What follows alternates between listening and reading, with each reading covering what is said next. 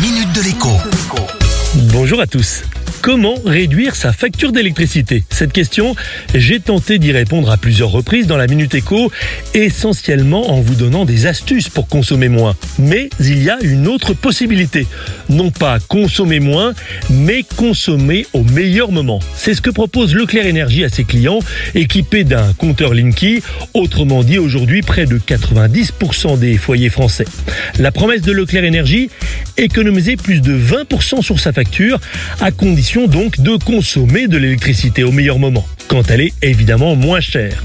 Bien sûr, la question ne se pose pas pour allumer une lampe ou la télévision, mais elle se pose beaucoup plus pour lancer le lave-vaisselle, le lave-linge, le sèche-linge ou même pour faire une ou deux heures de repassage. Et bien sûr, elle se pose évidemment si vous êtes chauffé à l'électricité ou si vous avez des chauffe-eau électriques à la maison. Concrètement, pour réaliser des économies, si vous choisissez cette solution, vous devrez viser les trous. Sur une application, vous pourrez en effet voir avec 24 heures d'avance à quel moment les prix de l'électricité sont au plus bas. Et donc, décider de lancer vos appareils gourmands en électricité à ce moment-là.